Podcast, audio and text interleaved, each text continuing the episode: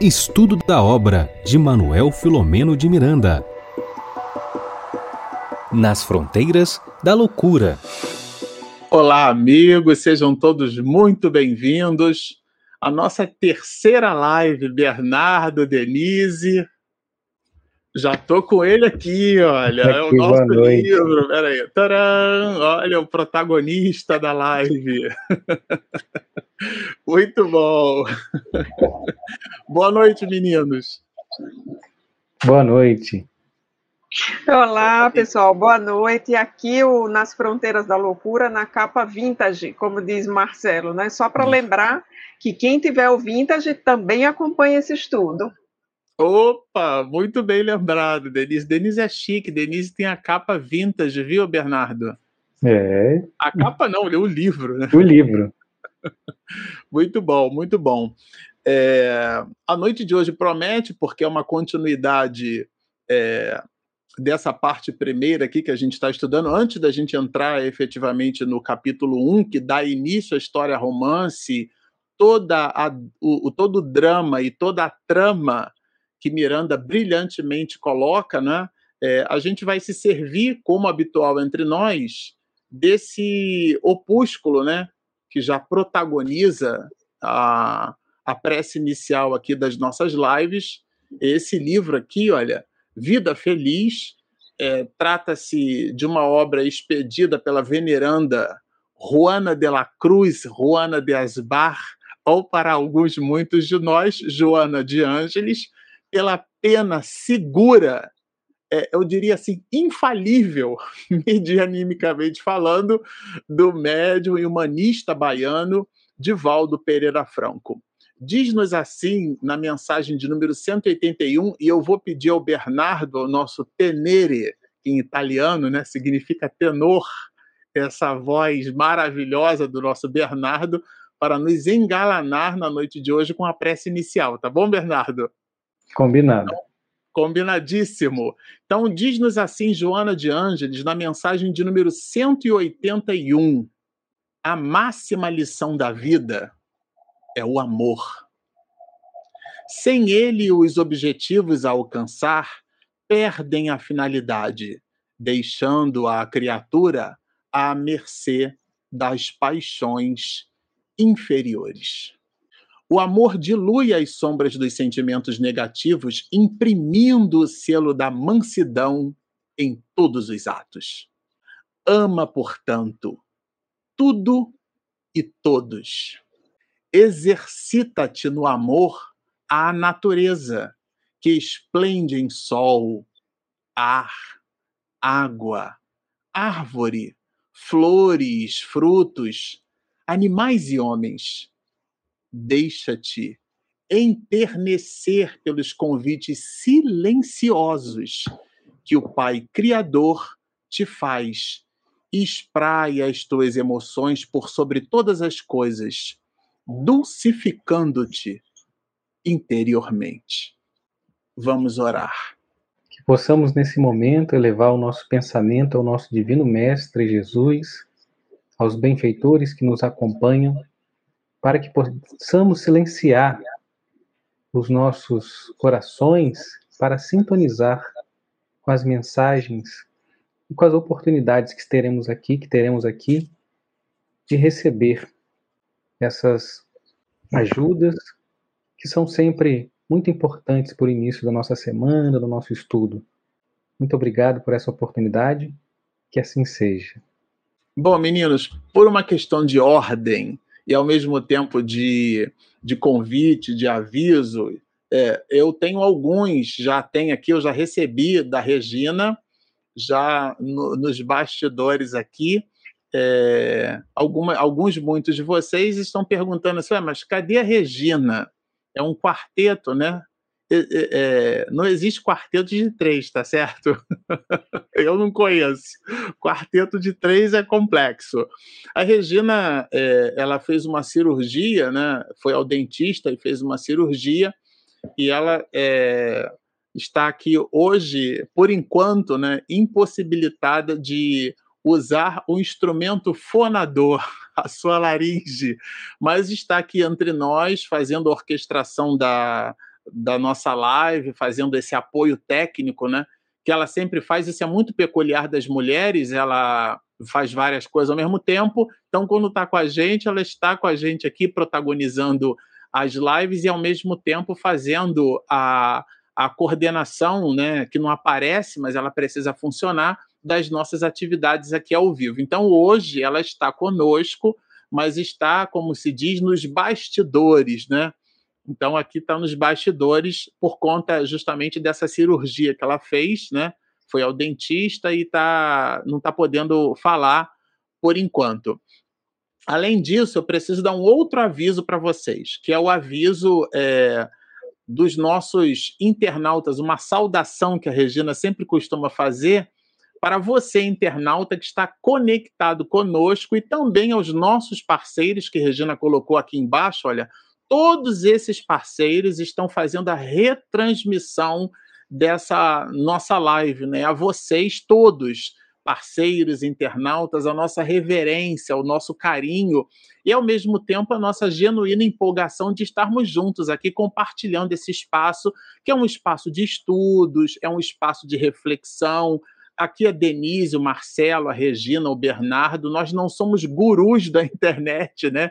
nem da doutrina espírita, nós somos entusiastas da doutrina espírita, aqueles de nós que nos permitimos o desafio de ler com alguma acuidade o conteúdo, com alguma antecedência, e trazer aqui os elementos de reflexão à luz daquilo que o autor espiritual quis deixar na obra, né? a nossa forma de enxergar a maneira como Miranda trabalha esse conteúdo brilhante. Então, a você, seja muito bem-vindo e bem-vinda.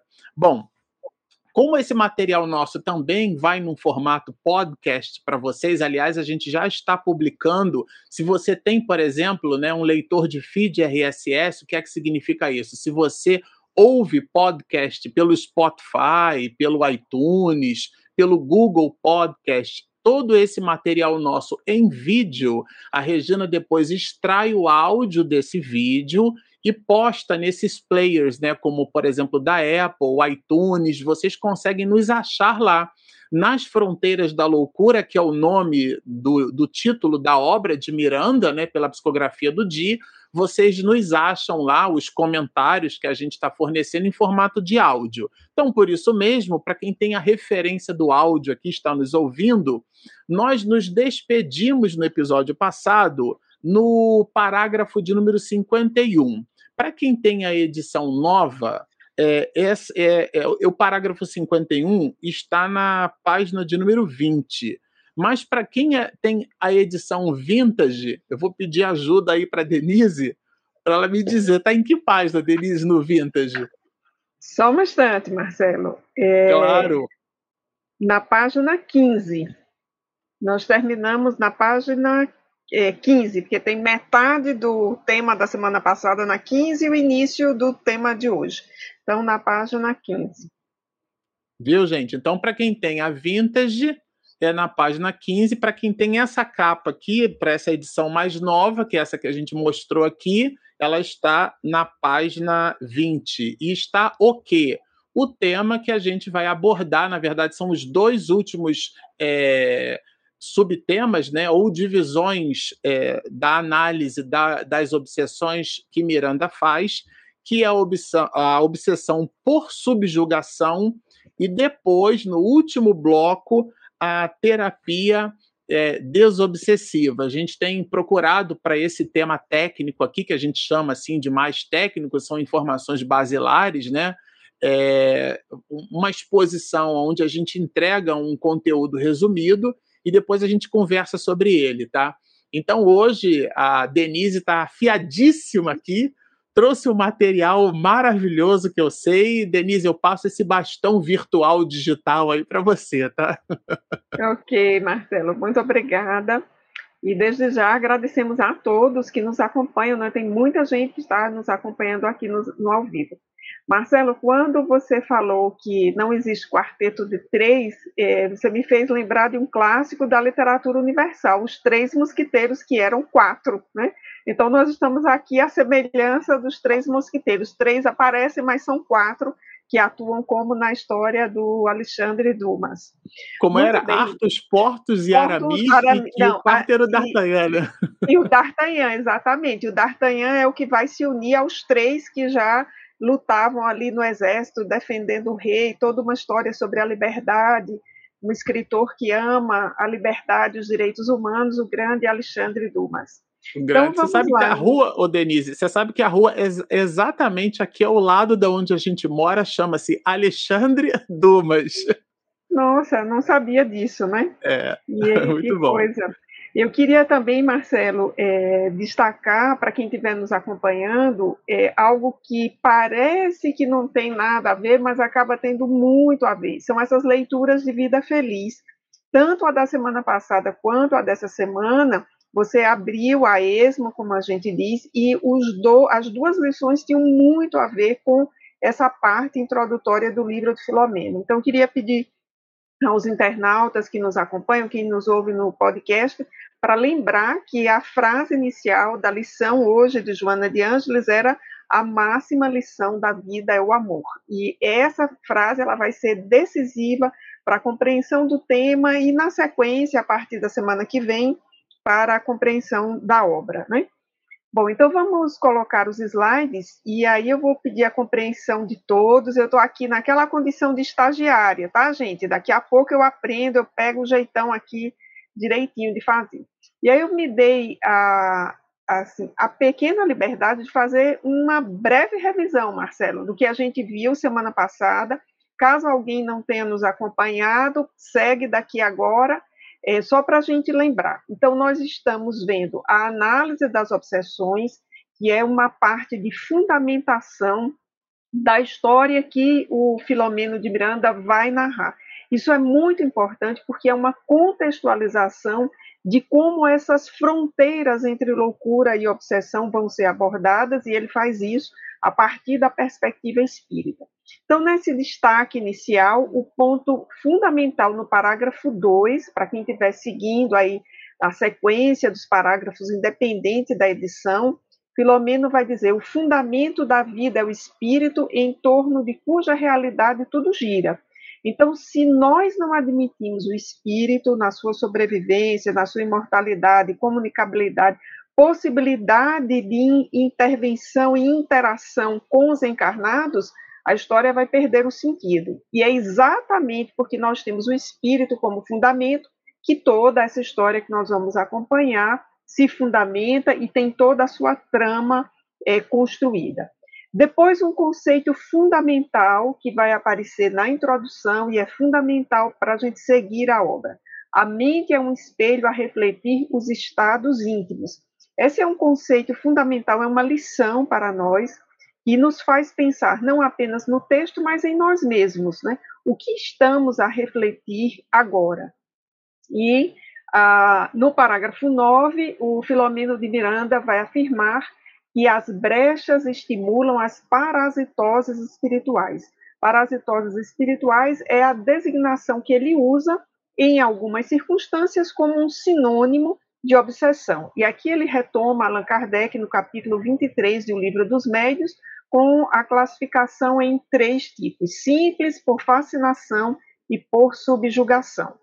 E aí, para quem nos acompanhou, vai lembrar que o Marcelo usou essa imagem da Mona Lisa, né? Ele fez uma exemplificação na live passada desse sorrisozinho no canto ali da boca da Mona Lisa, para nos fazer associar com a ideia de a, o conceito de recepção da ideia perturbadora na obsessão simples, como o próprio nome diz, nessa tríade aí, ela vai ser a menos complexa, mas nem por isso vai ser a, digamos assim, que não precisa de cuidados, que possa passar sem ser observada. A obsessão é simples, mas não deixa de ser preocupante.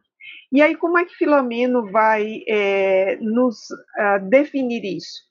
Ele vai dizer que a mente ociosa indisciplinada, viciada ou rebelde, aí prestemos bem atenção a esses pares de alternância, né? A mente ociosa indisciplinada, viciada e rebelde, logo registra a interferência e porque não se ajusta a um programa educativo da vontade, recebendo o impulso da ideia, permite-se aceitar a sugestão perturbadora que agalha e vitaliza sob a natural acomodação dos complexos e recalques dos comportamentos pessimistas ou exaltados que são peculiares a cada um.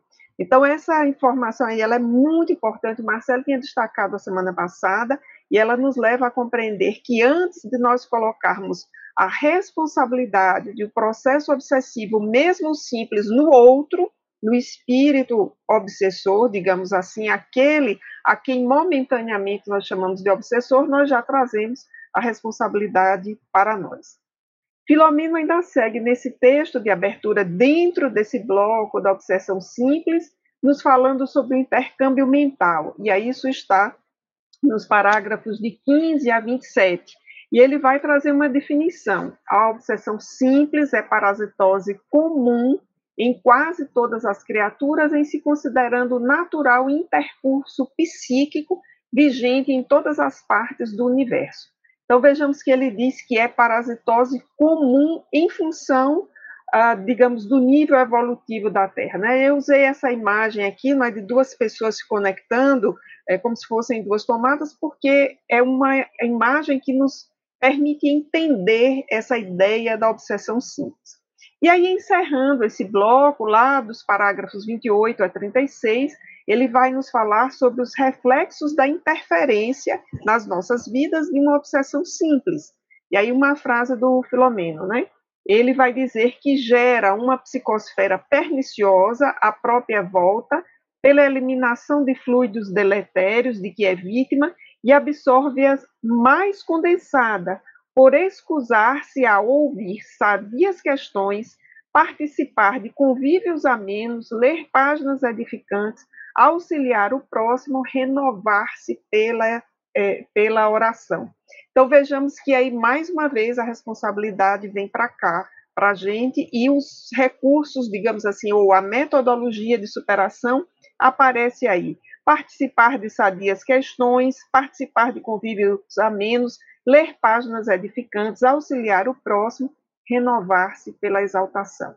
Na sequência, nos parágrafos de 37 a 50, nós vimos também a fascinação, que é um nível mais complexo de obsessão. Esse requer bastante atenção, não deve passar despercebido por nós, seja conosco ou com alguém do nosso convívio. Filomeno fez um texto mais curto do que o anterior, da obsessão simples, o que nos leva a entender que se nós cuidarmos lá na raiz da obsessão simples, nas suas várias formas de manifestação, nós vamos evitar chegar nesse nível e é mais complicado. E aí, quando estamos num processo de obsessão por fascinação, isso se caracteriza porque há uma desconexão das nossas defesas morais e os diques de lógica em seja a mais complexa turbação mental. Essa frase eu tirei lá do texto, conforme está, e em seguida, essa aqui eu deixei aí é, em negrito, a imagem está cobrindo um pouquinho, mas eu vou ler aqui para que todos possamos acompanhar. É, Filomeno vai nos dizer que em toda obsessão, como em qualquer sofrimento, estão em pauta os recursos de débito e crédito do indivíduo. E a fascinação, diferentemente da obsessão simples, há exatamente uma espécie de paixão cega por uma determinada ideia, por um determinado uh, movimento, por uma determinada atividade que somente aquele com a qual se envolve é, encontra lógica, encontra ali uma satisfação. As demais pessoas do entorno não percebem a lógica daquela ideia, mas o fascinado, como o próprio nome diz, ele está encantado por uma ideia, ele está apaixonado e sem capacidade de refletir uh, criticamente. Por isso, Filomeno nos diz que os diques da lógica já estão aí em turbação mental. A pessoa não consegue mais distinguir aquilo que é algo esdrúxulo, estranho, do que seria razoável e racional para o momento. E por fim, chegamos aí então no nosso tema de hoje, que é o terceiro nível, a subjugação.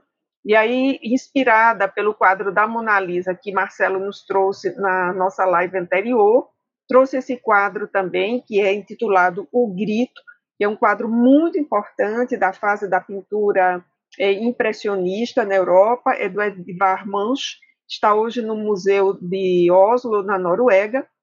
Eu já tive a oportunidade de analisar essa pintura algumas vezes à luz da doutrina dos espíritos, e se nós percebermos, o pintor consegue refletir aí nessa imagem, pelas cores, pelos tons, pela desfiguração do personagem que está aí no centro, né, exatamente essa ideia que o Filomeno, tornando didático lá do que Kardec nos trouxe, apresenta da subjugação. A subjugação ela pode ser física, psíquica ou fisiopsíquica, psíquica, diz o Miranda. Quando nós temos um caso de subjugação física, a influência pertinaz do desencarnado para o encarnado atinge os centros motores. Filomeno nos fala que num quadro desse surgem muitas enfermidades simulacro, que são aquelas pseudodoenças, ou seja, a pessoa apresenta todo um conjunto de sintomas, mas feita a investigação médica, nenhuma causa para aqueles sintomas são identificados. Ou a pessoa uh, desenvolve enfermidades que predispõem à contaminação por vírus e bactérias, ou seja, vai ficando sempre muito exposta, exatamente porque aquela troca de energias que já está intensa, que nós apresentamos lá adiante, é, é, no, na fascinação vai se apresentar aqui.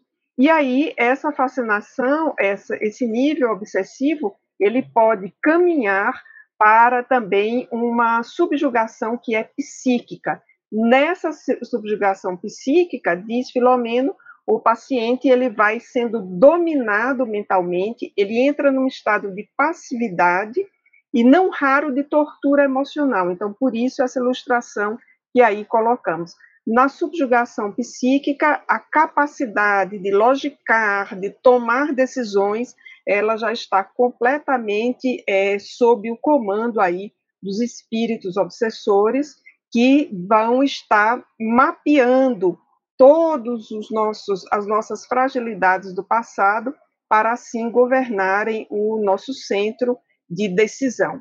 E, por fim, né, já encerrando aqui esse bloco, nos diz Filomeno que nesses casos, que são mais complexos, nós temos uma perda temporária ou definitiva da área da consciência, a dificuldade de expressar-se ela vai ser bastante clara, um contínuo aturdimento toma conta da pessoa que assim está, e por fim, para fechar aqui, diz o Miranda, a cruz da obsessão é peso que tomba sempre sobre os ombros das consciências, faltou um S aqui, das consciências comprometidas. Então, era isso, Marcelo, Bernardo, para nosso primeiro bloco de hoje. É um, um, altíssimo, elevadíssimo poder de síntese, viu, Denise? muito bom, muito bom. Bernardo, quando a gente é, fala de subjugação, aí tem o nosso amigo aqui, está do nosso lado aqui o livro, a Regina acabou de colocar, o protagonista das nossas lives. Eu confesso a você que eu destaquei alguns pontos aqui para a gente conversar, a propósito até do, do comentário da Denise sobre a subjugação, ela fez uma síntese ótima, resgatando inclusive a live passada, né? Essa, essa, esse jeito professoral, né? esse jeito didático de lidar com as coisas, né? Muito bom. É, quando a gente lê assim sobre, julga, sobre subjugação, o que, que mais te chamou a atenção nesses trechos aqui, Bernardo?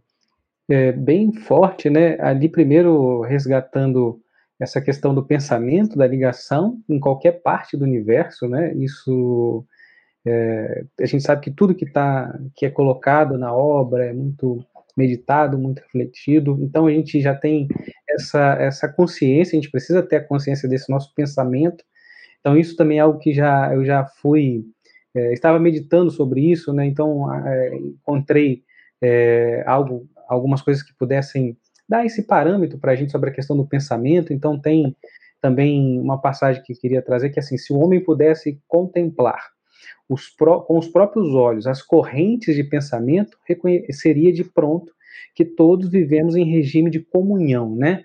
Então, assim, é, segundo os princípios da afinidade. Então, isso, é, isso a gente ampliando, né, se a gente pudesse observar com nossos olhos, essas correntes de pensamento, esses plugs, né, essa tomada, como bem trouxe. Ô Bernardo, já, Bernardo, já pensou se a gente fosse capaz de ver o espectro, assim, da, da, da novela passando, né? O espectro é. da, do, do que está acontecendo, né? A quantidade de, de, de frequência de telefonia celular, né? Telefonia TDMA, CDMA, Nossa. GSM, as mais variadas frequências da tecnologia GSM, 2G, 3G, 4G, agora tem o 5G. O 5G tem uma quantidade enorme de bandas passantes, sinal de FM, que é modulação por frequência, sinal por AM, que é modulação por amplitude, que é uma outra forma de multiplexação no tempo e na frequência. Você imagina se a gente fosse capaz de ver essa quantidade de ondas que a gente está aqui. É um pouco disso está falando, né? É, a gente não daria conta. Então, graças à caridade divina, a gente tem esses momentos que, no momento, é, a gente tem esse espaço, no momento certo a gente vai é, compreender e vai cada vez mais ampliando nossa visão. Então, assim, gente, isso traz para quê? Para entender que esse ponto de, de, esse terceiro ponto de obsessão, que é a subjugação, né, ele se coloca ali como o terceiro nível de obsessão, podemos colocar assim. Então, um dos mais difíceis, né, que o indivíduo possa passar. E aí eu estava refletindo sobre isso, sobre essa questão assim é, de caráter pandêmico, a quantidade de obsessões que, que a gente vai se encontrando, né? Porque já estava refletindo sobre qual seria a solução, mas é, trazendo para isso, eu, eu, na verdade, o que me, me chamou a atenção foi isso, né? Que é essa, como se fosse essa hipnose profunda, essa vontade subjugada, né? Esse enfraquecimento do livre-arbítrio do, do indivíduo, né? Porque quando ele está por esse momento, ele não consegue mais agir por conta própria totalmente, né? Ele se vê tomado, sequestrado da sua da sua capacidade de, de discernimento, né? Então a gente pode observar que várias vezes, em vários momentos, é, acontecem coisas assim é, absurdas, né, de, de, de, situações de indivíduos que tomam atitude, que fazem coisas, né, e que é como se ele estivesse cego naquele momento e muitas vezes a pessoa logo depois retoma aquele estado assim e não entendeu o que aconteceu, né. Então é um, um é um momento assim que é, a gente precisa se deparar e encontrar se a gente não tem, é, é, de forma terapêutica, né, se a gente não, não, não vivencia isso, a gente não tem isso no nosso dia a dia com algumas pessoas que estamos convivendo e tal, esse sequestro de alguns é, momentos, né, que a gente, e tomar atitudes assim que não fazem parte do nosso comportamento do dia a dia. Então, é, é isso para mim foi assim, é, que me chamou bastante atenção, né, a importância de entender como se fosse uma hipnose profunda, esse momento de subjugação que o, o indivíduo está passando com essa obsessão. É, eu confesso a você que eu, quando eu fiz assim uma, uma espécie de destaque, né? Tem o meu tem alguns aparelhos aqui que eu uso para poder ficar trabalhando. Os aparelhos, né? Inclusive hoje eu deixei meu tablet de lado porque ele está sem tá sem energia, né? E eu me servi desse, desse recurso analógico aqui, olha. olha. Vai não, não acabou desse.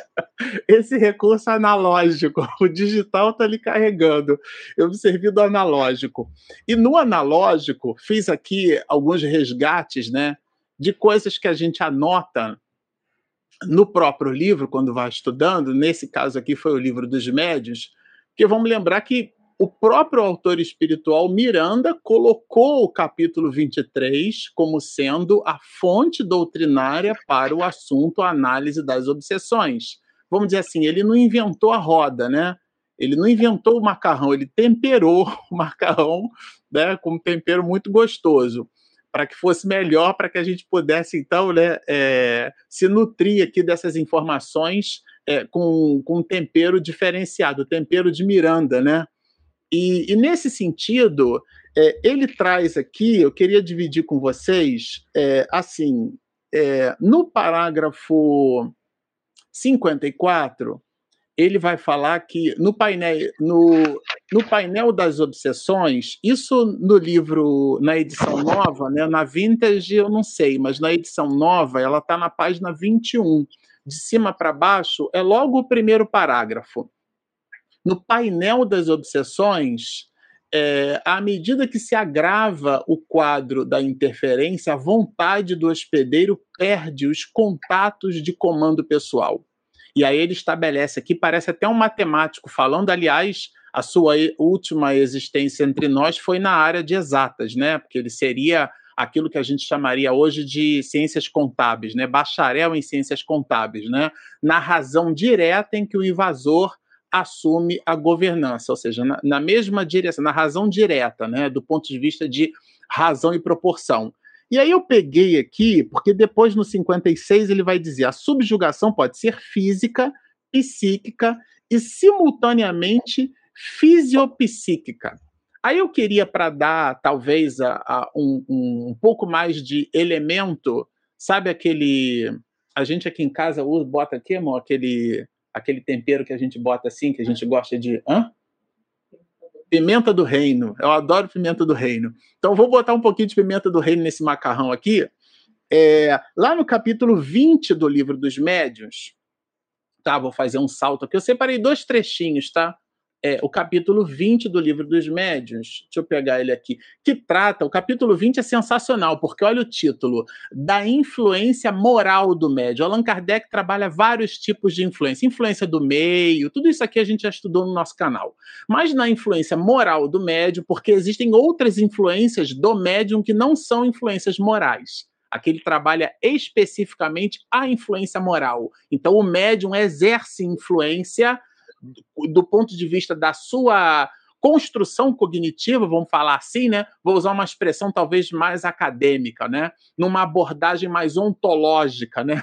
O médium tem, é, ele, ele aporta essa interferência ele pode aportar genuinamente pelo processo que se estabelece. Não é nada que ele faz de propósito, é, está intrínseco no próprio mecanismo medianímico essa influência moral do médium. Ela pode ser mais ou menos atenuada, mas ela, ela não existe o médium que não a possua ou que não a produza. Né? Isso é, é bem importante que se diga. É, em Ramiro Gama, Chico Xavier já, é, Ramiro Gama já escrevia as colocações de Chico Xavier nessa direção, né? E foi a maior antena transceptora que a humanidade já teve. Ele comentava da interferência no processo. Então, quem somos nós na fila do pão, tá certo? Mas vamos lá. Peraí. Ah, tá. Regina tá me lembrando do tempo. vou correr aqui, meu bem. É, vamos lá. No item 227 que eu prometi para vocês, lá no finalzinho, Allan Kardec vai dizer o seguinte: as qualidades que de preferência atraem os bons espíritos são, falando de qualidade da interferência moral do médio, olha só, são a bondade, a benevolência, a simplicidade do coração, o amor do próximo, o desprendimento das coisas materiais. Primeira coisa que me chamou a atenção é que não é cognição não é inteligência, não é acuidade intelectual, nada disso gera algum tipo de vínculo entre espírito bom e, e nós. Não está escrito aqui, item 227. Aí depois, para fazer um salto qualitativo, tá? Para eu entregar aqui a palavra para o Bernardo, item 240, que está no capítulo 23, aí esse sim, né?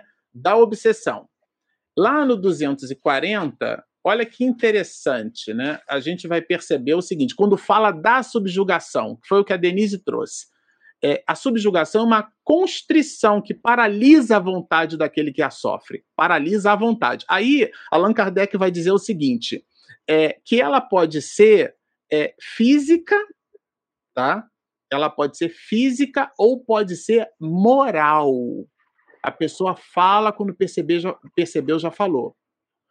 Tem inclusive um caso né, que Kardec cita aqui de um rapaz que ele, ele se né, arredava, né? Minha avó usava essa expressão. Eu sou filho de nordestino, então vamos lá. Ele arredava assim, né? Como se ele estivesse se declarando para uma menina. Mas espiritualmente era um espírito tinha como se fosse ele puxava assim um cabresto, né? Como se fosse uma charrete. E aí o, o rapaz dobrava os joelhos, fazia uma cena ridícula, né? Como se ele estivesse se declarando para uma menina, mas na verdade era um constrangimento físico. E aí isso é, é, é bem é relativamente grave e importante, porque essas nossas gastrites, essas nossas tendinites, essas nossas é, esse monte de it, né, que é sufixo de inflamação, quantos deles não podem, a gente não está afirmando nada, mas quantos deles não podem ser o resultado desse conúbio psíquico? É um ponto de atenção, né? Eu queria trazer como destaque esses elementos. Agora, para a gente aqui avançar, né? Que o Deus Cronos é um corcel.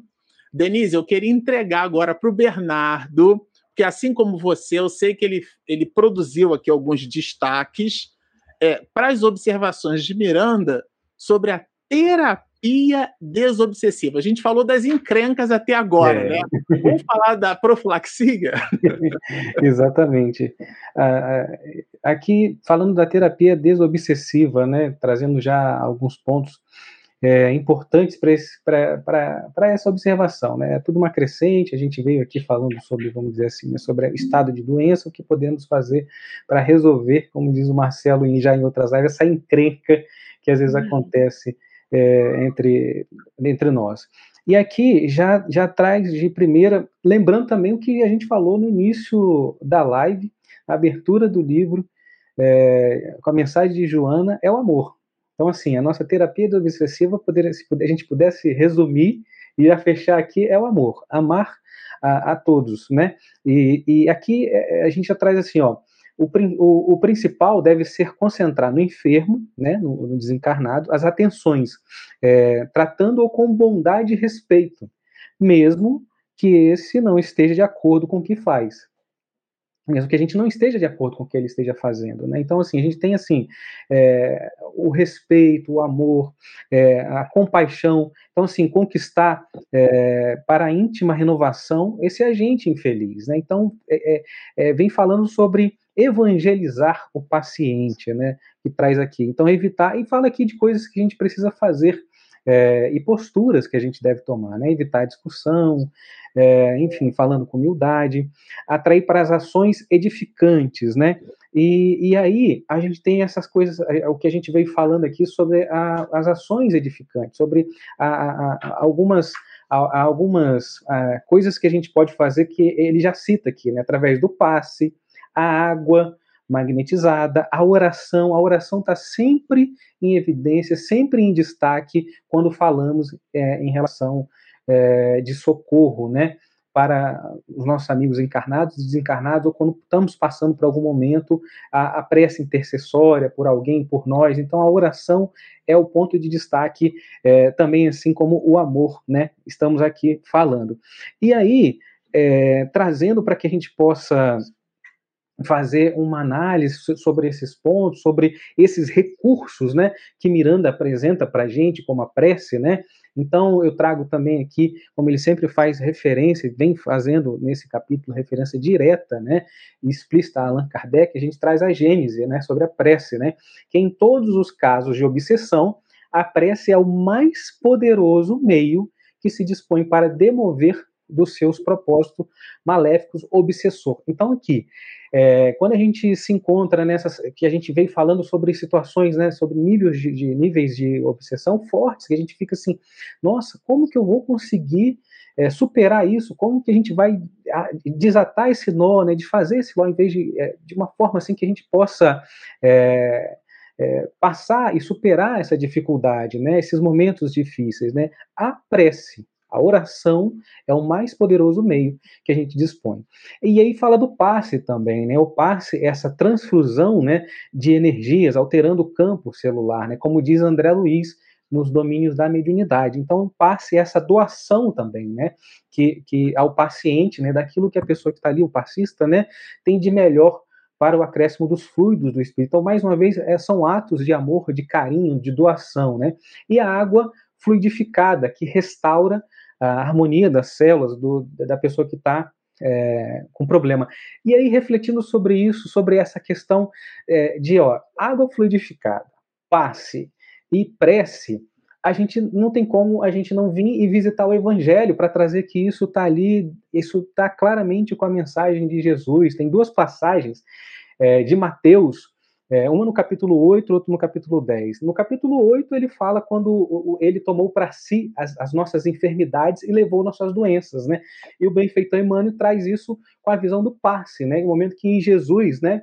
é, ele expulsando os demônios, enfim, curando os enfermos, ele expulsa o espírito. E são duas passagens que, que, que, falam sobre esse momento, né, sobre essa questão da terapia de espantar demônios, é desobsessão, né?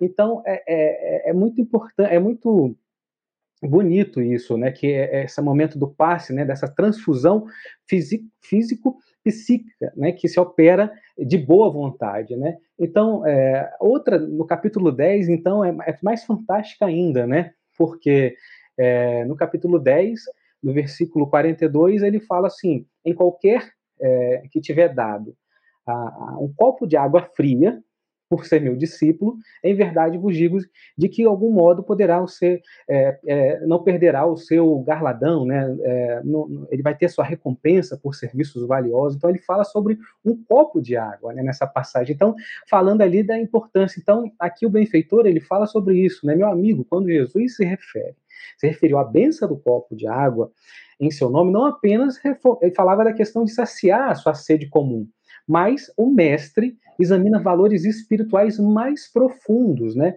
E aí a água são, é, é um dos corpos mais simples da Terra. E como ele, a base pura, a sua medicação vinda diretamente do céu para impressar, para ser impressa na Terra através dos seus recursos, né, do, da, sua, da sua vontade daquele que opera. Então, assim, são recursos simples, é, é, trazendo isso para quê? Para que a gente possa refletir que são recursos simples, que não estão distantes da gente. Como a gente bem diz, o, o, o primeiro contato com o evangelho, o primeiro contato com a doutrina espírita, é, já te dá oportunidades de você ter um comportamento, de ter, de, de, de, perceber que você já tem as ferramentas para que você possa alterar todo esse campo de obsessão que você possa estar passando por alguém que está passando, enfim, que a gente possa se encontrar, né?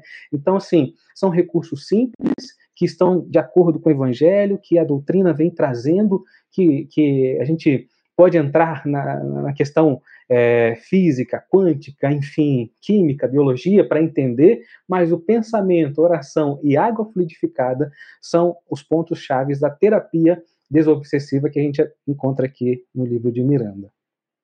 Muito bom, Bernardo. Eu vou provocar a Denise fazendo uma pergunta que é, que é que eu anotei aqui quando eu é, eu sei que é um pouco do estilo da Denise também, né?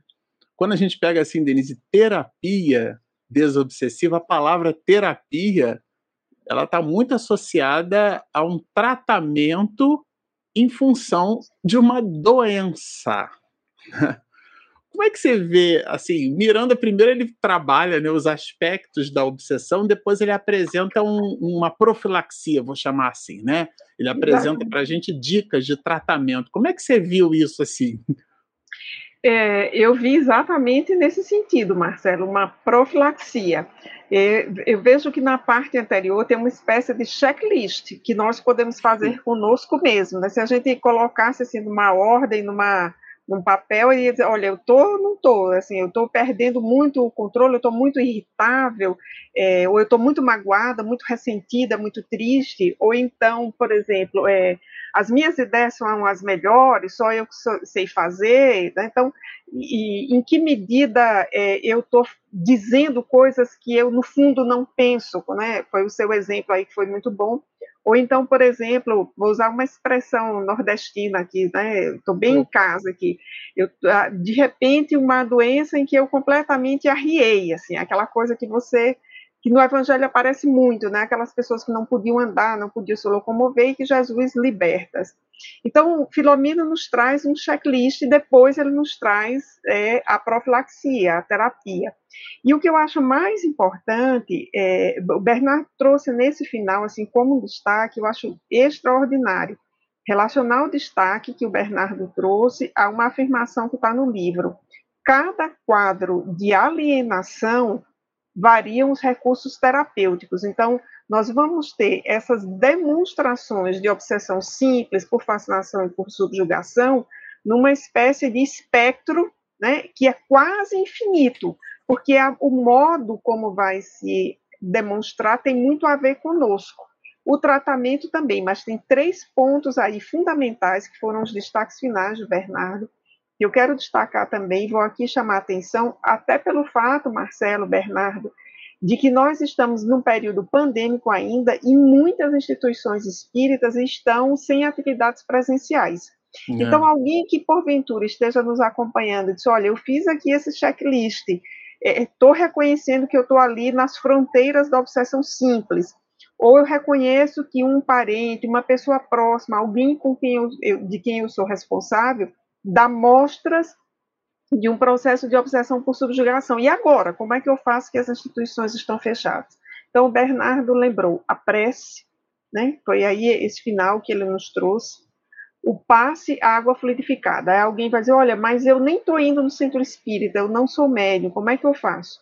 Então, o Evangelho no Lar nos propicia essas três condições. Então, se nós ah, colocarmos esse item da terapia desobsessiva é a realização do Evangelho no lar, pelo menos uma vez por semana, nessa ocasião nós teremos o ensejo de fazer a nossa prece, receber o passe dos Espíritos diretamente, porque nós nos comprometemos com a realização do Evangelho naquele horário, e a água que colocamos ali para ser magnetizada. Aí aproveito também, é, Marcelo, em respondendo a sua pergunta, para dizer que nesse período pandêmico, as obsessões não ficaram a descoberto, né? porque alguém pode dizer, olha, os centros espíritas estão fechados, e agora?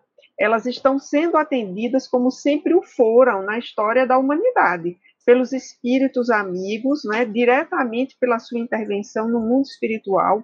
Os médiuns continuam atuando em outras frentes, em outras fronteiras desdobrados, e a obsessão, que é essa problemática que Filomeno é, chama de grave, tanto que ele diz que há uma terapia para tratar, né?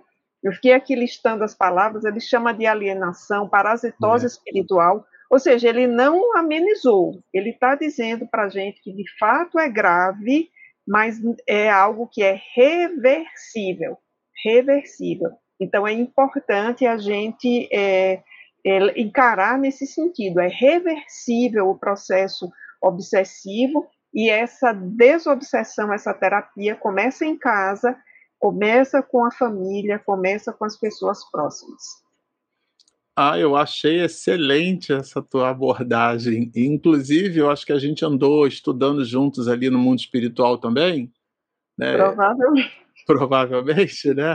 A gente marcou o um encontro lá com o nosso professor com Miranda, que eu sei que você chama de Filomeno, mas é a mesma é. pessoa, né? Estamos é. alinhados. É. Eu vou dizer que eu tenho uma amiga que chama de Filó. Filó, então, aí, é, é, é muita aí intimidade. É, é, muita intimidade, eu, já, eu, não tenho essa. Não tenho, é. Mas, Mas... É, o nosso Miranda Filomeno, Filó, né, ele, quando escreveu aqui a terapia desobsessiva, uma coisa que me chamou muita atenção é, colocando aqui a minha moedinha nesse gasofilácio, é uma, uma. Primeiro, do destaque que, você, que o Bernardo trouxe, que você pôs luzes, né, a ideia do hábito, né, o entendimento do hábito da oração. Hábito. A gente trouxe aqui no, no episódio passado que Aristóteles vai dizer que o hábito é uma segunda natureza como a gente não consegue mudar a natureza do homem, a gente tem que mudar o hábito. Então, é, é, é, uma segunda natureza. O hábito é tudo aquilo que você constrói no cotidiano, né? todo esse movimento. Então, a oração é uma relação é, atômica, né? são hábitos, para quem já leu a obra, hábitos atômicos. Então, aquele hábito, aquele conjunto de comportamento da ordem de 1%. Eu vou melhorar 1% só hoje. Amanhã eu melhoro 1%. Então, se você ficar é, sente sono para fazer oração, faz uma oração de 30 segundos. Eu me lembro lá na Mansão do Caminho, o Di falando sobre isso. De volta falou assim: faz a oração no banheiro quando você estiver tomando banho. Já que às vezes no banho a gente não, não pensa em muita coisa, né? Claro que não existe um ser humano que não pense em nada, mas é no sentido da coordenação das ideias, né? Botar ali a córtex cerebral para funcionar. Então, o, nesse instante, é, retira um pedaço do tempo para a oração, é uma questão de hábito e ele modifica. Parece a gente às vezes fala muito de oração, né? É, parece que a oração é placebo, né? E não é. É um poderoso recurso, né? E ele vai colocar aqui toda pessoa que deseja, isso está no parágrafo 76, que é o penúltimo parágrafo desse bloco aqui, né, antes da gente entrar uhum. no capítulo 1. É, toda pessoa que deseje contribuir na esfera de socorro desobsessivo não se descurar da conduta íntima. Eu me recordei, quando eu li isso aqui, na hora, eu me lembrei da obra Estude Viva, capítulo uhum. 40, que o movimento espírita quase, eu vou me permitir falar assim, né? Quase que viciosamente repete que a caridade que a gente deve fazer para com a doutrina espírita é a sua própria divulgação. Mas se a gente ler o capítulo, a gente vai entender que Emmanuel fala da ação como instrumento de divulgação. Não é fazer live, não é publicar artigo, não é nada disso. O que está lá no capítulo 40 é o comportamento. Aí eu me lembro de Francisco de Assis, né? Divulgue o evangelho a todo tempo. Se precisar, use palavras. Então, é o que está escrito aqui, ó. Toda pessoa que deseja contribuir não se descurar da conduta íntima. É, um, é, é, é claro que quando a gente fala de oração, é, oração, né? é, é, é um verbo é um, de movimento, de ação. Orar é abrir a boca da alma, é falar com Deus, é estabelecer uma sintonia. Mas sintonia não se improvisa. Uhum. Eu vou repetir: é. sintonia não se improvisa, né? A gente não improvisa sintonia. Como é que você vai. Reunião mediúnica, né? Isso era muito comum antigamente. Às vezes o dirigente, para criar assim, um, uma, um clima, vou usar essa expressão, olha, sou meio carioca, vou usar um carioquês aqui para criar um clima na reunião, vamos pensar na rosa, vamos pensar numa flor, vamos pensar na natureza, numa pétala de rosa orvalhada. Vamos imaginar o brilho do orvalho na pétala de rosa, o caule, com ou sem espinhos, esverdeada. A pessoa está de olhos fechados e ela está estabelecendo uma concentração. Mas olha que interessante: se a pessoa não se permite observar rosa, como é que ela vai chegar na reunião e vai estabelecer uma concentração. Então, a oração é um hábito, e é um hábito que não se improvisa, é um exercício do diário, né? É, é, e isso, vejam, é, é, poderoso, né? Quando o Miranda traz isso como terapia desobsessiva, não me parece, eu queria aqui ver a opinião de vocês, que seja algo assim, como eu citei, placebo, né? Não, de modo algum. E aí, junto com essa terapia que estamos aqui comentando a partir do destaque do Bernardo, tem um outro item dessa terapia que independe da instituição espírita, que é o envolvido e a sua família, porque é sempre no, no combo, né? Praticar o bem, fazer o bem. Então, você falou na caridade, aí eu lembrei desse quarto item aí, da terapia desobsessiva, ah. né? Isso está aí também, e o Bernardo, na, na, lista, ele destacou isso. Marcelo, só para, antes de passar a fala aí para o Bernardo, para você, eu tinha certeza que você ia trazer o livro dos médiuns, e aí eu fui procurar os textos de Joana que me ajudassem a entender essa terapia desobsessiva. Curiosamente, mas não estranhamente, eu achei no livro Plenitude, que é a obra de Joana de Ângeles sobre o sofrimento, é a obra em que ela faz dialogar Espiritismo e Budismo, o capítulo 10 é intitulado Terapia Desobsessiva. E esse capítulo tem um diálogo extraordinário com esse texto de Filomeno aqui, são livros de épocas diferentes, de autores diferentes. E vejam o que Joana diz aqui. Ô, Denise, Oi? Perdão, eu queria, que, eu queria chamar a atenção do internauta em cima desse ponto que você trouxe. É exatamente o mesmo título?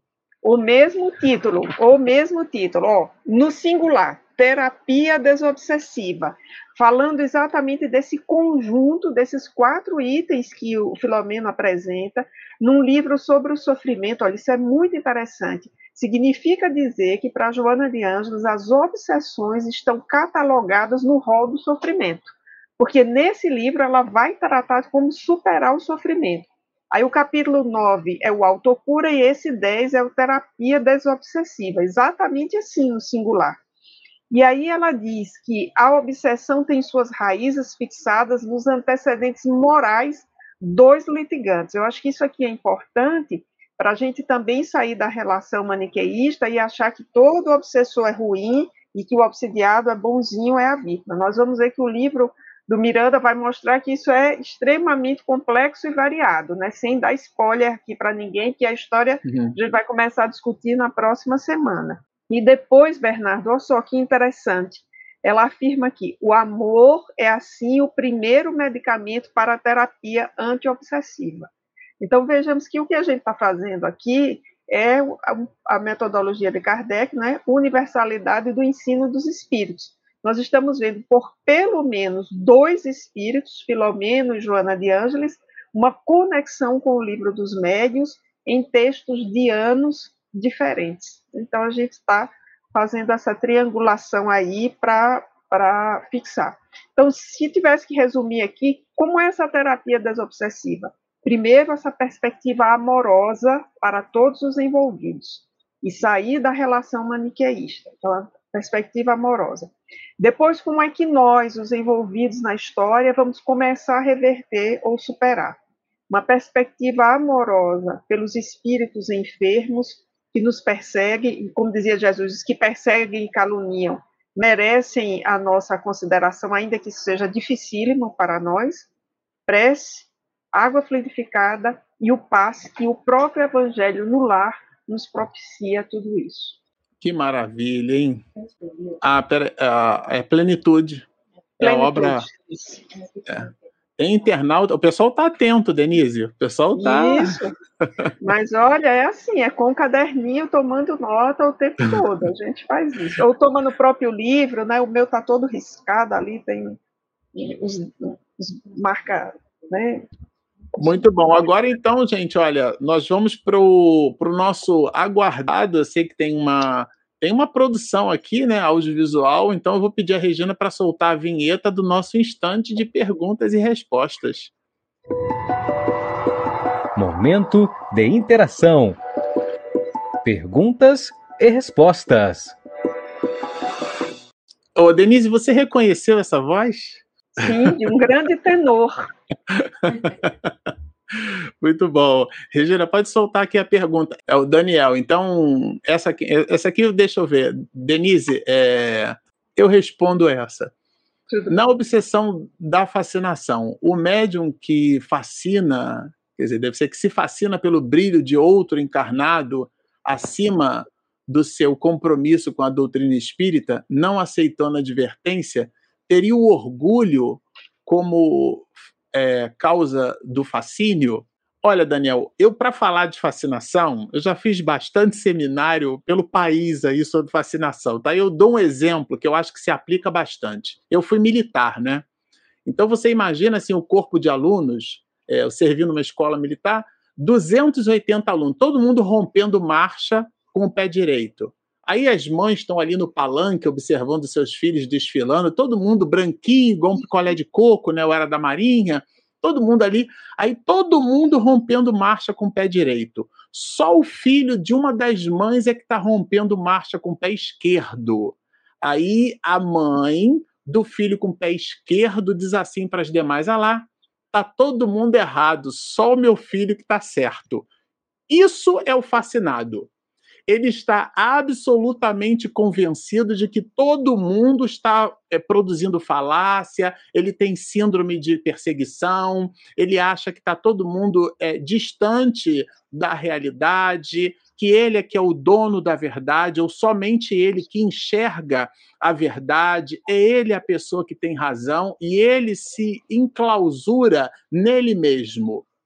Não dá ouvido a outrem, não tem escuta ativa, né? Porque a gente tem uma palavra muito ativa, mas a escuta ativa, a acuidade, né? E não é simplesmente ouvir, é escutar, é processar o que se ouve. O fascinado não tem isso, sabe, Daniel?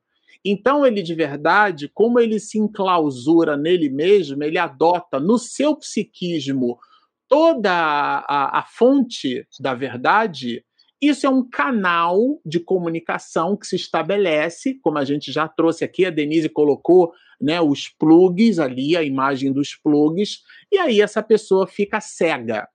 Né? Assim como a raiva, uma pessoa, uma pessoa, por exemplo, é, dotada de muito conhecimento, ela pode, de alguma, numa certa medida, ficar ignorante num determinado momento.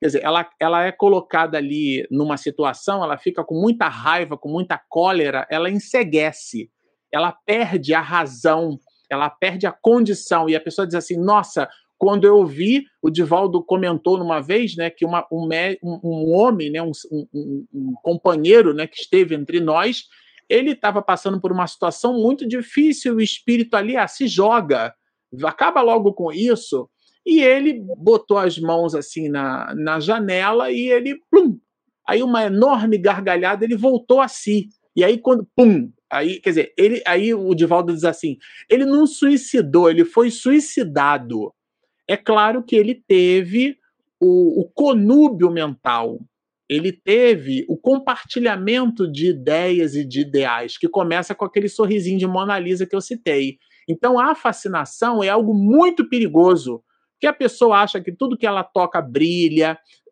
é só, se ela é um, um médium com muita ostensividade mediúnica, é só o mentor da casa que fala através dela, como se fosse um cacuete, ou então se o mentor da casa é um capataz, né, só fala por aquele médium, porque ele é o médium principal. Então, tudo isso a gente deve prestar muita atenção em nós mesmos, na dinâmica da reunião, na, na reunião de trabalho, sabe?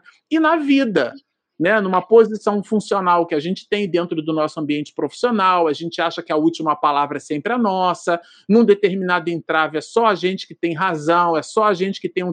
Isso é um processo de fascínio. E os espíritos se servem dessa brecha no nosso psiquismo, tá, Daniel? Então, esse aqui é um ponto né, que Miranda trouxe, a gente comentou, que é de fato muito relevante.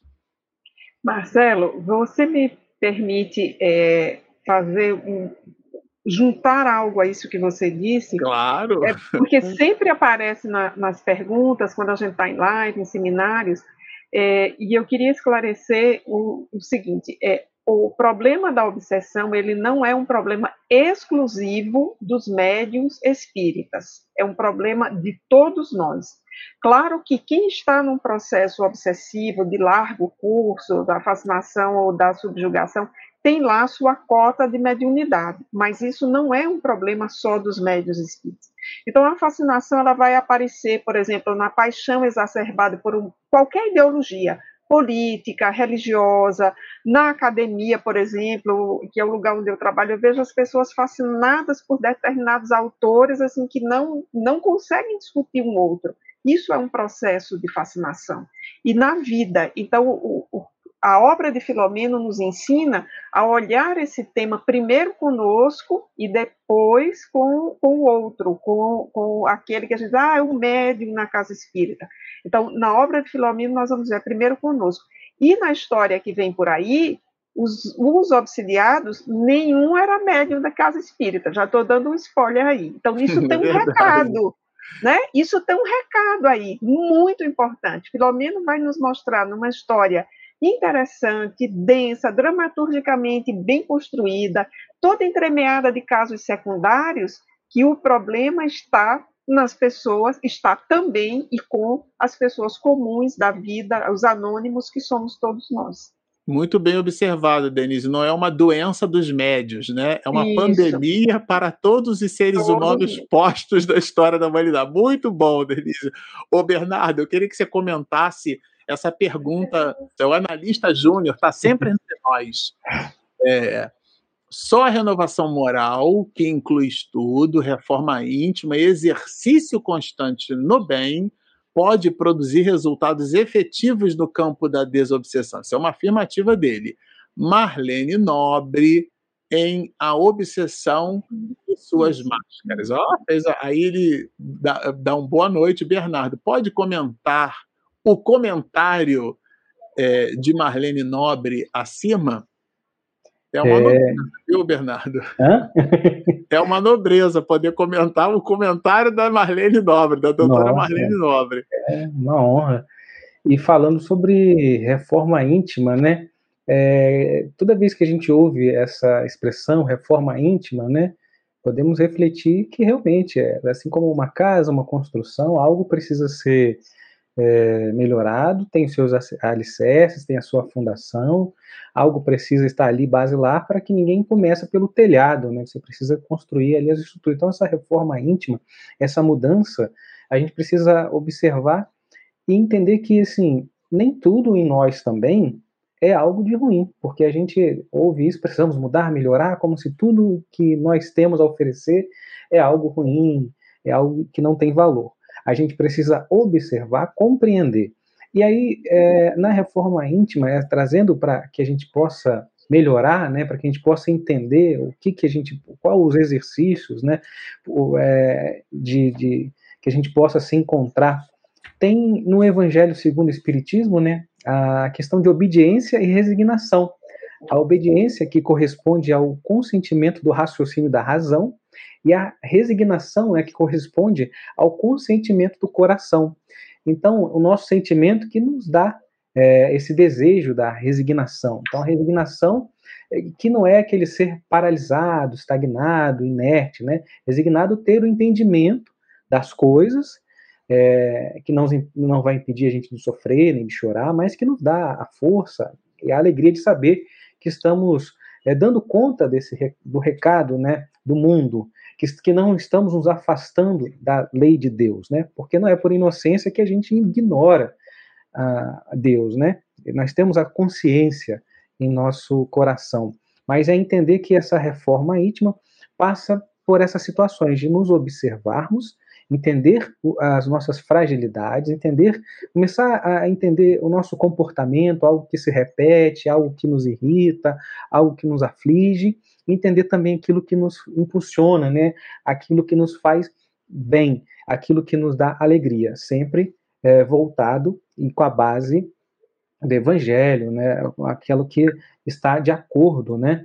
Com os ensinamentos de Jesus. Então, entender é, esse ponto, né? Que essa re renovação moral é entender onde estamos, o que estamos passando e o que, que nós podemos tirar de melhor proveito para superar e aprender as lições que são dadas todos os dias. Todos os dias, em todos os momentos, nós temos a oportunidade de, de aprender.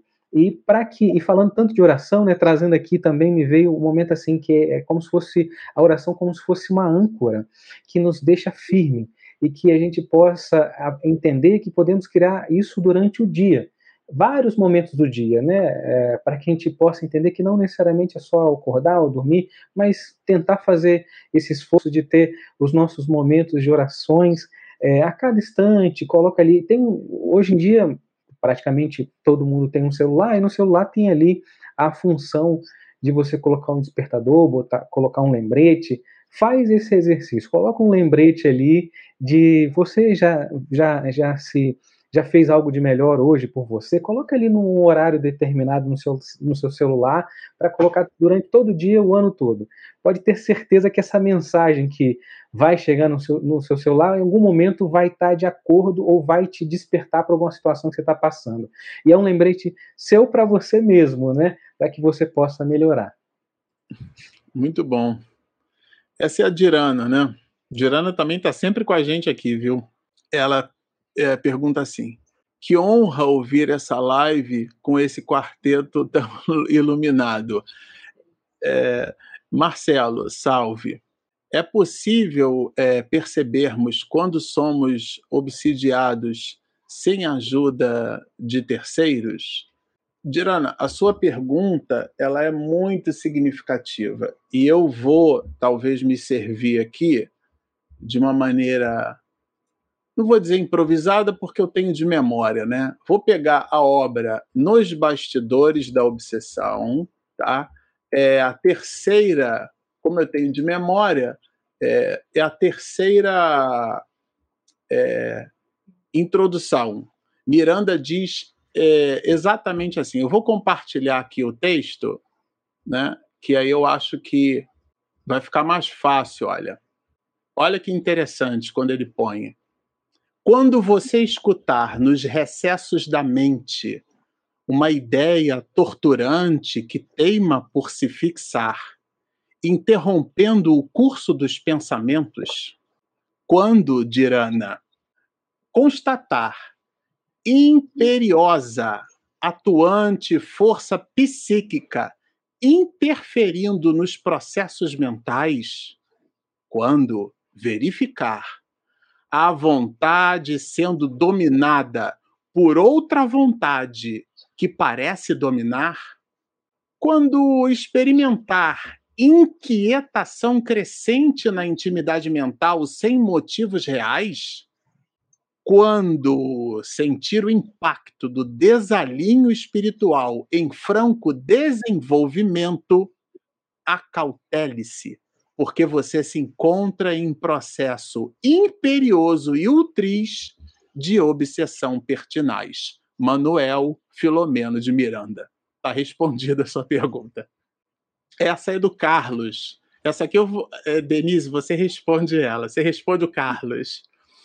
É, no estado de alienação de uma jovem desequilibrada, sem saber onde está, para onde vai e sem saber o que é, é subjugação?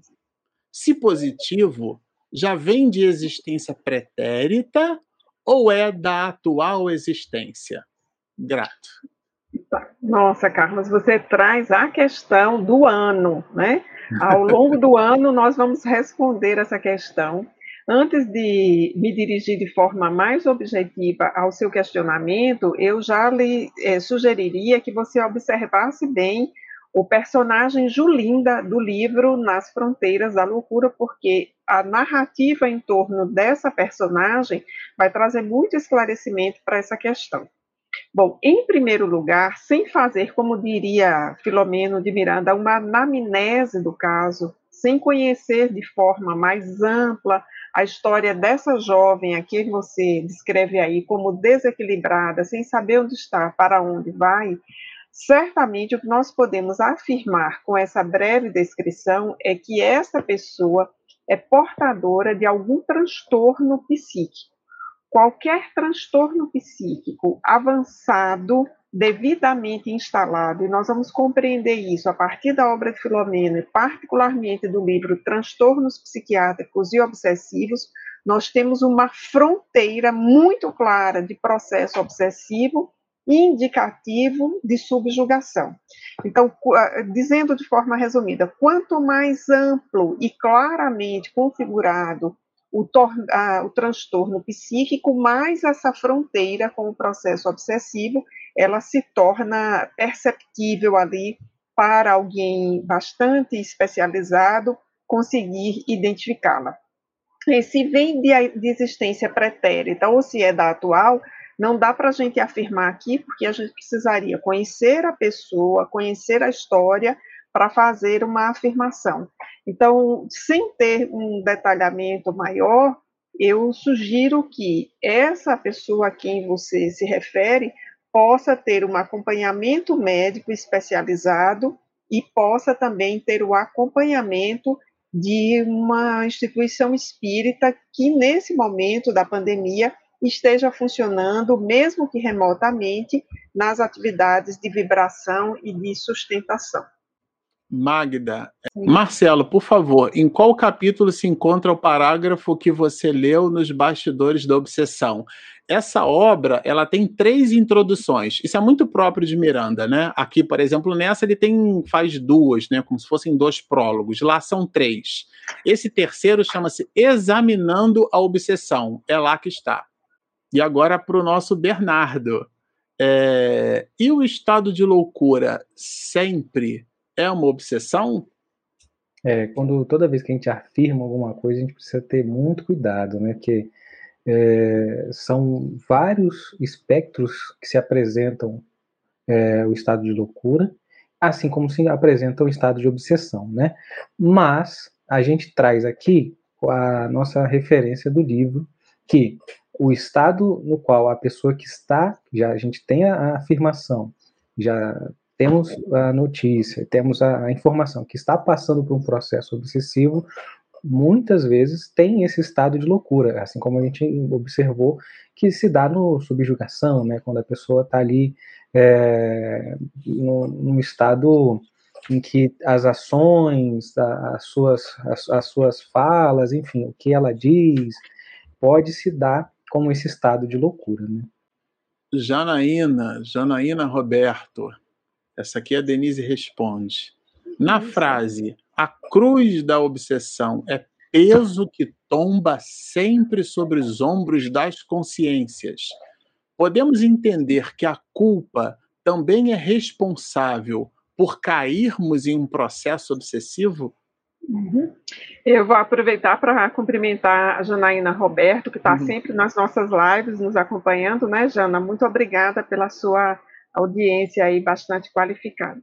É, inicialmente, eu vou dizer que essa frase, Filomeno ainda conclui com um adjetivo ali depois de consciência, nas consciências comprometidas não é qualquer consciência, tá? Então acho que esse adjetivo aí ele faz muita diferença no entendimento dessa sentença. A cruz da obsessão é peso que tomba sempre nos ombros das consciências comprometidas. E aí a Janaína nos pergunta: podemos entender que a culpa é também responsável por cairmos em processo obsessivo? E aí eu vou responder aqui com bastante tranquilidade e confiança, apoiada aqui em Joana de Ângeles, dizendo sim. Porque ao longo da obra de Joana de Ângeles, não só da série psicológica, mas eu estou falando dos 86 livros, Joana faz uma diferença interessante didática e terapêutica. Eu sempre penso assim, é interessante a didática e a terapêutica entre arrependimento e culpa. Para Joana de Ângeles, o arrependimento é uma força positiva construtora. Assim como está lá em Kardec, no Céu e Inferno, na primeira parte, eu sempre troco se é o capítulo 4 ou é o 6, mas enfim, lá em Céu e Inferno, quando Kardec trata da expiação, reparação e arrependimento, Sim. nós já vimos lá que ele coloca o arrependimento como essa força capaz de modificar. E Kardec não trata da culpa diretamente, e Joana vai fazer isso de forma didática na sua obra, vai dizer que a culpa é um elemento morboso, esse é um, esse é um adjetivo do texto dela, paralisante. E, e, e em psicologia, quando se estuda a psicologia, e eu faço um esforço enorme, porque essa não é minha área, e eu preciso ler os psicólogos para entender, em psicologia, a culpa é também vista como um sentimento paralisante, porque ele faz com que a gente fique repensando, fique com a chamada monoideia revisando. E aí, quando a gente está na faixa da culpa, a gente sintoniza muito mais facilmente com os espíritos que estão esperando as nossas brechas. Vamos lembrar a palavra brechas que aparece no trecho da, no texto de Filomeno e a citação do Bernardo da semana passada, né, do uh, filósofo Sufi, a brecha, né, a ferida é por onde entra a luz, ou seja, a brecha por onde passa o, o fio ali. Então nós damos na culpa, nós damos uma brecha ali para que aqueles espíritos que por vezes estão de plantão há décadas, às vezes há séculos, esperando ali para construírem um processo obsessivo. Acho que outra coisa, Marcelo, importante para dizer para quem esteja começando a estudar o tema é que obsessão não é uma problemática que se instala de uma hora para outra. Ela é processual e gradativa. A obra de Filomeno inteira, todos os livros são maravilhosos ao exemplificar isso. Eu citaria o Grilhões Partidos, a festa lá da moça, e a gente Sim. pensa que o problema começou na festa, mas quando a gente vai ler o livro, o problema começou, sabe, décadas antes, tá? tem mais de um século. E o Ali era só o rabo do elefante, né, Denise? ali foi, né. É o momento, assim, dos holofotes, né? Então, vai, vai na, nessa festa, né? E eu sempre penso, assim, na, um roteiro para televisão maravilhoso, com aquele capítulo 1 ali de Grilhões Partidos, acho que dá um início maravilhoso de uma série com vários episódios. Então, o processo ele começa antes. E a culpa predispõe, vamos lembrar uma, uma palavra aqui de Filomeno, ele fala nessa introdução em fatores predisponentes né, para a obsessão. A culpa é um deles. E aí é não muito... significa também a gente dizer, não, eu não sinto culpa nenhuma, também não é por aí, né? Nós vamos precisar é. tratar todo esse sentimento, como diz o Bernardo, achar o que tem de bom na gente, se conectar com a nossa melhor parte, fazer nosso dever de casa e atravessar. Eu diria, Bernardo e Marcelo, para ninguém ficar com medo, é o seguinte: olha, todos nós passamos por processos obsessivos. E ficam de pé muitas pessoas para contarem como atravessaram as outras que estão vindo. E a gente está aqui nesse processo, trocando experiências sobre isso, de superação a partir de Filomeno. É, de, de fato, para as próximas lives a gente vai ter aí uma. Um, nossa, um movimento enorme aqui, porque a, a, gente vai entrar a partir da próxima live na história romance. É, é importante lembrar que não é um livro de ficção, então Miranda traz um caso real, aliás, como todos os que ele coloca nos seus livros, né? Não são escritos ficcionais, é um ele, ele toma de uma experiência, né, de uma vivência sua. A obra é, Nos Bastidores da Obsessão é, é um livro único, porque de fato é a experiência dele nos idos de 30 e 40 do século passado, quando ele estava ali militando na União Espírita Baiana, atual FEB, né, Federação Espírita do Estado da Bahia. Então é um livro único. Porque, de modo geral, os, os autores espirituais, isso é comum em André Luiz, por exemplo, eles narram as suas experiências a partir de uma perspectiva da erraticidade, ou seja, eles narram como espíritos. A obra Nos Bastidores da Obsessão, eu sei que você, você tem uma predileção por grilhões partidos, eu tenho é. por Nos Bastidores da Obsessão. Nós entregamos os comentários desse livro para a plataforma da Mansão do Caminho, né? É, grilhões partidos. Mas nos bastidores da obsessão eu tenho uma predileção por ele. Primeiro, porque quem deu título à obra foi a Ivone, né? Dito pelo Di para nós. Eu perguntei se tinha algum problema de divulgar, ele disse que não, porque quando Miranda trouxe a obra que ele psicografou, a obra não tinha título. Quem deu o título à obra foi Ivone fazendo a leitura. E é um título sensacional, né? Nos bastidores, da, aquilo que acontece por detrás. E lá, nessa obra, a gente vai perceber aquilo que, que permeia é, é, toda a sua literatura, né? Morrer é diferente de desencarnar, tá certo? É. Ele fala isso o tempo inteiro, né? Morrer é uma coisa, desencarnar é outra completamente diferente. E conectada com esse assunto, né, está a ideia de que o, o conúbio mental gera mecanismos obsessivos porque todos nós temos passados é, dolosos ou culposos que são as encrencas, né? Que a gente chama de uhum. encrenca.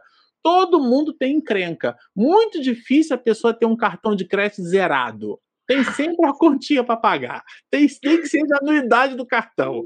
Então, esses somos nós. A gente tem o cartão de crédito. Esse crédito quem dá é Deus, que é o banqueiro do universo, mas tem a conta para pagar. A gente usou, estourou o limite do especial, não é isso? Estando na Terra, temos boletos no campo moral, né, para fazer mais justo. Marcelo, é, eu sei que a gente está chegando no, no, horário, mas como a ideia recorrente já veio à minha mente três vezes hoje à noite, não é uma ideia ruim, é uma ideia boa, então é uma intuição, e eu queria é, compartilhar, sobretudo com quem está chegando, acompanhando o estudo agora, com quem nesse período da pandemia vem se aproximando das lives espíritas, e a gente falou tanto de Evangelho no Lar aqui, porque para nós é muito comum e é muito conhecido, é a nossa prática habitual. Mas muitas vezes nas lives a gente responde muita questão como fazer o Evangelho no Lar. Então eu nem vou dizer aqui como fazer, mas eu queria lembrar é, que há mu muitos evangelhos no lar online que estão sendo feitos nos diversos canais, inclusive nos nossos canais parceiros aqui do Espiritismo e Mediunidade. E semana passada eu vi algo que é tão importante e tão verdadeiro, tão óbvio, de como é que eu não tinha pensado nisso antes, né? Os nossos canais, eles não são concorrentes, como redes é... de TV ou de streaming, né? Que se um divulga, o outro não. Se passa o jogo X, o outro nem noticia vitória ou derrota. Os nossos canais são todos parceiros. Então, aqui no, no Espiritismo e Mediunidade, né, os nossos canais parceiros, alguns já têm o Evangelho lá, e eu vou citar um que não é nosso parceiro direto, mas não faz mal algum citar aqui. O canal do Centro Espírita Ildefonso Soares, de Curitiba, que faz todas as noites o Evangelho no Lar online às 21h50. Que maravilha. Então, para quem quiser saber como fazer, é, esse é um dos canais que eu indicaria para acompanhar, 21,50 todas as noites. Ô, oh, Denise, é um serviço de utilidade pública planetário.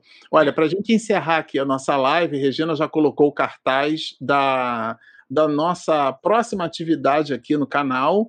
Na quarta-feira a gente vai estar tá batendo um papo, né? Não vou dizer entrevistando, vou estar tá conversando, batendo um papo com o Edmundo César. O Edmundo César é um companheiro da nossa juventude, lá em Santa Cruz, no Rio de Janeiro, na Zona Oeste. Ele foi presidente da Abrarte, é uma pessoa formidável, é, é um artista de mão cheia. Aliás, nós nos conhecemos. Eu aprendi a tocar violão com o Cezinha, e ele vai estar com a gente conversando sobre arte espírita. Ele agora está em Portugal, vai ser uma live assim internacionalizada, né? E vai ser de maneira que vai ser uma maravilha. É, se você se interessa por esse tema ou você quer consolidar aí as suas habilidades conceituais sobre esse assunto, super recomendamos que você esteja conosco. Arte Espírita, agora, depois de amanhã, dia 16 de fevereiro, no nosso horário de sempre, às 19h30. Não é isso, Regina? Então, está dado o recado. A gente mais uma vez agradece aqui a, a, paciência, o carinho de vocês, essa companhia agradável, sobretudo que nesse espaço, né, que é estudar essa obra sensacional de Miranda, né, é, que a gente carrega aqui com, com muita alegria no coração é, esse desafio sensacional. Então, é, para nós encerrarmos, é, nós gostaríamos de convidar todos para uma singela oração, dizendo assim: Mestre Jesus, estamos tão satisfeitos, Senhor, pela oportunidade de serviço, de maneira despretensiosa, mas ao mesmo tempo honesta nós te agradecemos por esse espaço, por esses instantes de reflexão. Solicitamos, Senhor, que os teus prepostos de luz derramem por sobre a humanidade inteira, em cada pátria, em cada estado, em cada bairro, em cada lar, em cada pessoa, os eflúvios necessários para nossa sustentação diante das agruras da vida, transformando-as em mecanismo de soerguimento de nós mesmos. Por tudo isso, satisfeitos pela oportunidade de serviço e transformando o desafio em mecanismos de aprendizado e de amor, nós reverenciamos esta figura cósmica, o Pai de todos nós te pedindo, Mestre, mais uma vez, que tu permaneças conosco hoje, agora e sempre.